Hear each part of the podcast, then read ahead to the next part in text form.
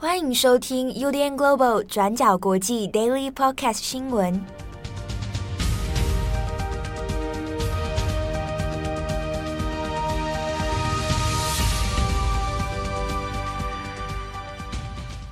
Hello，大家好，欢迎收听 UDN Global 转角国际 Daily Podcast 新闻。我是编辑七号，我是编辑佳琪。今天是二零二一年七月三十号。哎，日子过得很快，马上就要进入八月了，哈，嗯、这个不知不觉八月份，好，OK。首先，今天七月三十号来跟大家讲几则重大国际新闻哦。那前面两则也先跟大家讲一下，可能大家很多人会对疫情的事情会有一点比较觉得深了，但是呢，这两条我还是要先来讲一下这个中国跟日本啊，在疫情最近的一些新发展哦。首先，第一条，我们先来看一下中国。那中国因为过去其实半年多以来呢，那本来在防控疫情方面，呃，做的算是封锁的很紧密了哈。那各地呢，当然也就恢复了很多经济生活啊，那一般的生活样态等等。不过最近那可能跟 Delta 病毒的变异株有关，那当地呢其实也有陆续出现在不同省份哦，开始出现一些零星的确诊案例。但是呢，在这近十天以来，其实有些地方。它的防疫破口，那已经出现了一些破绽哦。那感染的状况也开始有点出现不太乐观的情势。那我们要看的地方在南京，南京这个地方呢，那最近根据他们官方的统计啊，在最近九天之内，它的疫情感染已经从南京为中心，然后向外蔓延将近有十五个省份。啊，虽然人数上面并没有到非常之多啦。以南京来说的话呢，近九天的病例，好，我们截至到七月二十九号，那南京病例是上升到一百七十一人，好，那跨越的省份呢，它就有超过了十五个地方哦。好，那我们再来讲一下它是怎么一回事。本来呢，其实是各地有发现说，以南京为中心，南京的机机场哦为一个转运点，发现诶，陆续有一些经过机场或从南京。再移动到其他省份的人，那陆续发生确诊的状况。那当然，绝大多数还不是到说重症的状态啦。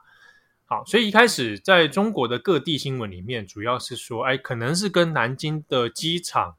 有关啊，一机场的防控可能出现了一些问题。但是呢，后来又发现说，有许多的这个案例里面，还有一些人其实是根本没有到过南京。比如说，在最近的二十八号、二十九号所发现的案例里面，有北京的确诊案例，有四川的，然后还有这个东北辽宁的、湖南的。那这些案例里面发现，他们其实都跟南京没有关联，但是发现一件事情，他们都跟湖南的张家界有关。啊，张家界这个是算中国蛮知名的一个观光地区啊，那常常会有他那种大型的表演啊。什么魅力湘南啊，这样哈、哦，那刚好因为暑假期间，中国因为已经其实在这个国内旅游方面已经做了非常多的开放了啊，那所以张家界的旅游有慢慢的在恢复。那结果这几天的这样的案例里面，都发现非常多的人都是去过了湖南的张家界，而且呢，有非常多的感染者，还有他们的接触者，都是参加了张家界的大型演出《魅力湘南》。所以现在目前主要的这个疫情疫调呢，都锁定在了湖南张家界这个地方啊，可能会是以这个地方为中心，开始又向外蔓延。好，那另一方面是南京本地里面多少也有跟张家界有关，还有自己里面部分的区域呢，可能是来源还不是很确定的。好，那因为它的以南京来说，它的感染病例里面地点也算是蛮分散的。从市中心为主的，也有到郊区一点的都有。好，那所以相关的后续状况也还在调查当中。不过呢，这个当地其实就非常紧张哦，包含南京自己就赶快启动了，在今天早上呢就有发布说要启动第三次的这个南京地方的核酸检测哦，那希望能够在尽快找出这个防疫的破口，那那赶快让大家来恢复这个。这个疫情的之前的这个生活状态哦，那另一方面也很紧张的是北京，因为北京这两天也发现了零星的确诊记录哦。好，所以在二十九号的时候呢，北京这边也开了疫情的这个新闻记者会。那说到说，北京现在发现的有两例的确诊案例，就是从张家界回到北京。好，那所以现在北京市方面是直接说，这个跟这个两个案例有关的相关社区单位还有街道，现在目前就要进入小区封锁了。哦，小区就是他们的社区。啊，来严控说，避免北京出现新的破口。那当然，因为北京其实相对是比较紧张，然后拿这个所谓的天子脚下的都市嘛，啊，大部分的行政、政治的这核心地点。好，不过呃，因为过去的案例当中可以发现，北京虽然有些区域它实行所谓的小区封锁，或者是说它会在一些所谓的疫情热点，好，那就限制它的出入。然后，比如说，现在北京现在已经宣告是说，你如果没有必要的话，是严禁跨省移动的啊。但是呢，实际的状况里面，到底是不是真的有办法全面落实，真的可以抓得密不透风？这个还是有点有呃需要质疑啊。因为以目前北京来说，你只要是说你持这个，他们讲，我们之前有讲过这个健康码。这个绿码哈，就是说你我我这个人是体温是正常，那或者我已经接种过疫苗哈，那以及提出说你四十八小时之内的核酸检测阴性证明，你只要有这两个东西的话，那你就可以来做这个离开北京啊，跨省移动。可是呢，实际的案例里面当中，比如说健康码的真实性之中就有传出一些是可能作假的，啊，它这个健康码根本也没有很确实，或者是核酸检测。他拿到的记录里面也未必是真的百分之百准确哦，所以这是比较麻烦的地方。那另外是有一些中国在以北京来说，它有些区域，比如说朝阳区啊，只要靠三环以内的区域，有一些地方是说你要出入某些特定的大楼或者社区公寓的时候呢，你一定要出示你接种疫苗的证明。换句话说，你没有接种中国的疫苗的话，你没有办法在当地一些建筑物出入。好，虽然看起来听起来是非常严格啊，但是实际的状态里面，或者我自己的认识的人在那边生活的人呢，却发现很多是根本也没有去遵守这样的状态啊。他没有打疫苗，但是呢，还是照样诶如入无人之境啊。所以这中间有一些比较让人困惑的地方哦，或者疫情当中比较不透明的啊，那这是比较麻烦。那现在中国的疫苗接种状况呢？呃，它的速度其实算是相对是比较快啊。那十八岁以上的成年人，大多数哦已经有接种了中国的疫苗。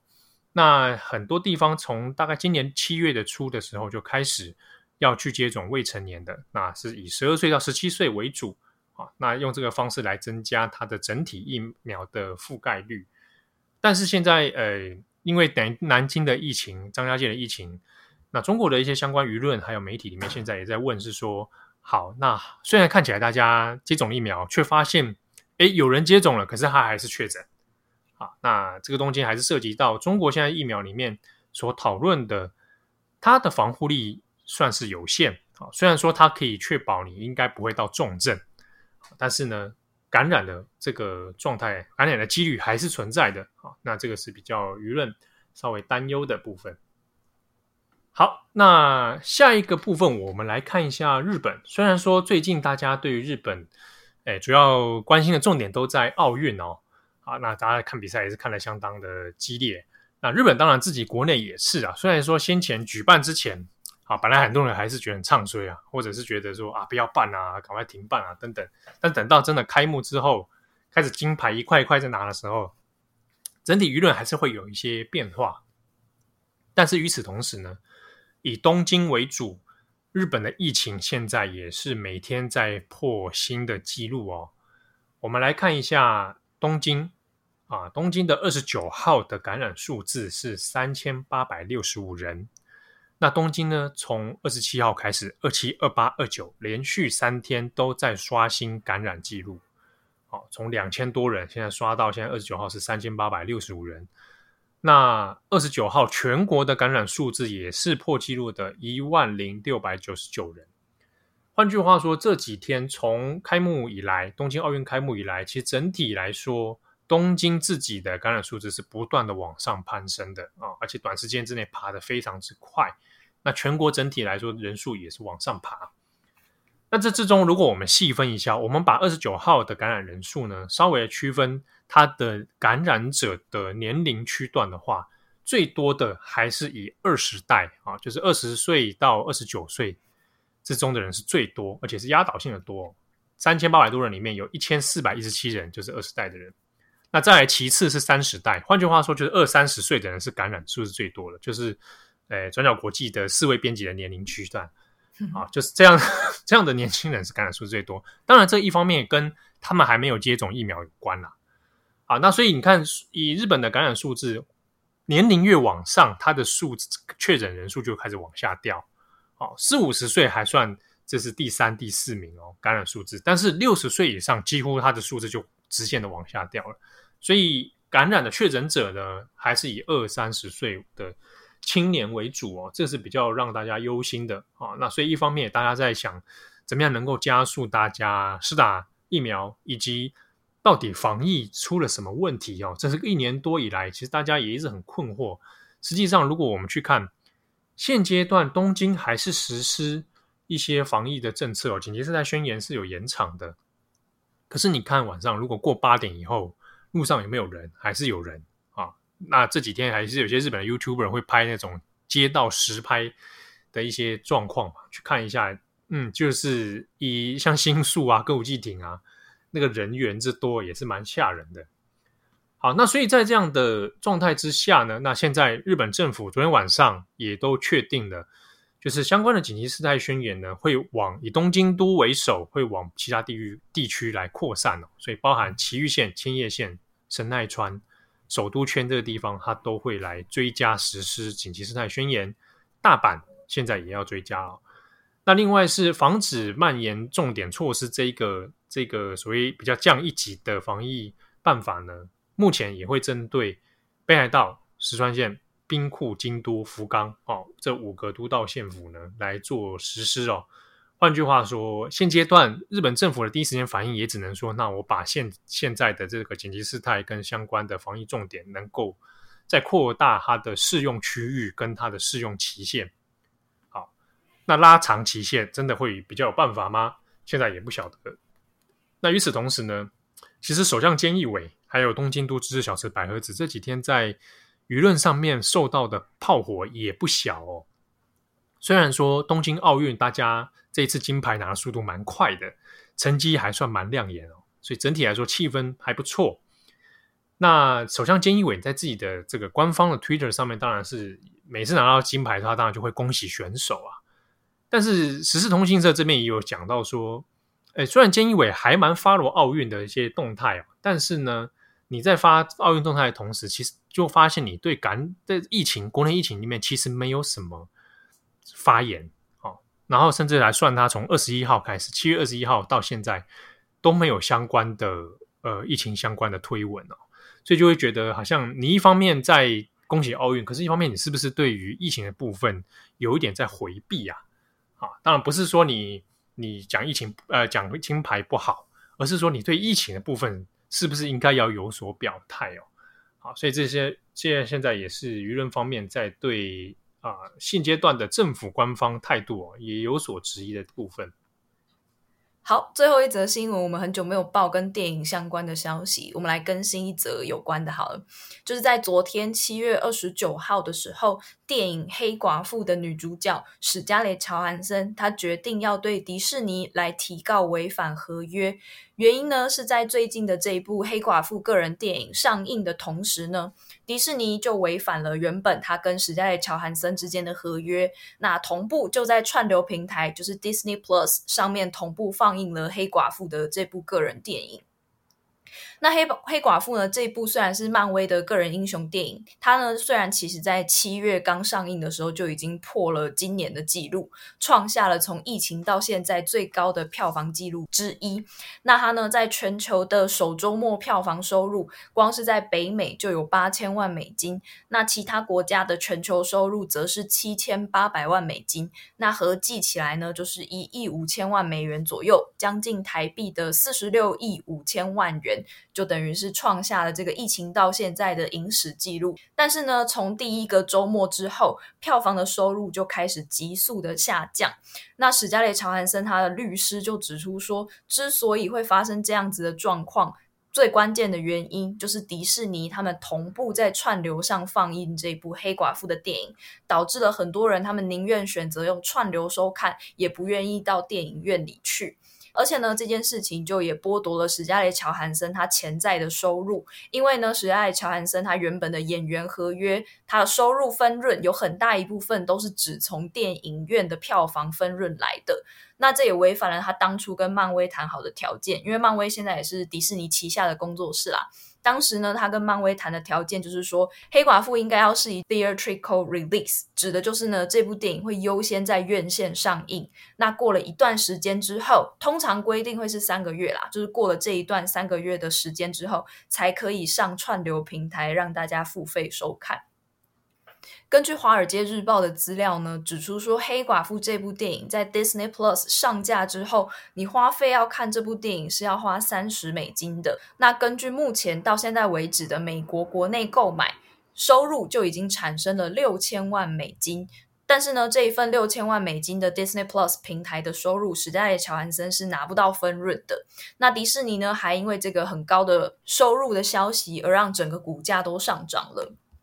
那根据 BBC 采访相关人士的说法，目前估计史嘉蕾·乔韩森因为 Disney Plus 这个上架的缘故，他有可能损失了将近五千万美元的收入分润，那将近是台币的十五万元。那当然会有这样子混合播映，而且甚至是同时的方式，也是因为电影院在过去的一两年都是因为疫情的关系，有很多都关闭啊，或者是停止播放等等的。行动，那这件事情呢，也让很多的电影制作公司开始砸了很多钱，都要投向串流平台。那不过，当疫情回升之后，现阶段这种同步的混合放映方式，很有可能又会再重新引起很大的争议。那最明显的原因呢，就是因为它对演员本人的合约会有很大的影响。因为到目前为止，演员的合约大部分都还是来自于院线票房来当成收入分润的基础的，就是他们原本会先拿到一笔合约金，那之后的收入分润也要看就是这部电影它在电影院有没有卖座。那所以这一次史嘉蕾·乔韩森的这个诉讼案也很有可能会影响未来的演员合约或者是放映方式，都有可能成为未来的一个风向球啦，会影响到演员跟电影公司之间的签约。那在最近呢，华纳公司还有另外一部片也是相当具有代表性的，就是《自杀突击队》的续集《集结》。那这部电影呢，就是当初也是因为有很大咖的明星卡斯，那也是因为导演是詹姆斯·冈恩执导的，所以也被认为是很有指标性的英雄电影。反英雄电影之一，那这部电影它也同样是采取同时在电影院跟 HBO Max 上面发行的。那到时候呢，可能也会有相关的不少的讨论，在关于说到底这样子混合播音的方式是不是适合未来之后的世界。那有相关的消息，我们也会再帮大家做新的补充。嗯。对，其实这个真的还蛮有趣的，因为像黑寡妇，它不是第二周整体来说票房掉下来嘛？嗯，那当然这个。因为这最近好莱坞业界也都在观察这种方式，感觉以以票房来说，哈、啊，这个这的确是蛮振奋他们这个产业界的。但不是像突破天能魔 咒，对对对对，终于突破。对，然后就我发现就是，哎，大家第二周之后掉下来不去电影院的原因，可能当然就是说因为串流或等等啊。嗯、那因为像那个怪物骑兵的那个新的那个那个版本，嗯。它也是发生一样的事情，就好像第二周也就是急速下滑，嗯，然后玩命关头九看起来就是模式的确会朝这个方向前进，那只是说，嗯、当然赚的好像是平台那那一方最爽，嗯，那其他的部分当然就是就演员或者不要说演员，导演还有那个常常常叫苦连天，就是编剧们，嗯，好，那他们应该是最最痛苦的那一群，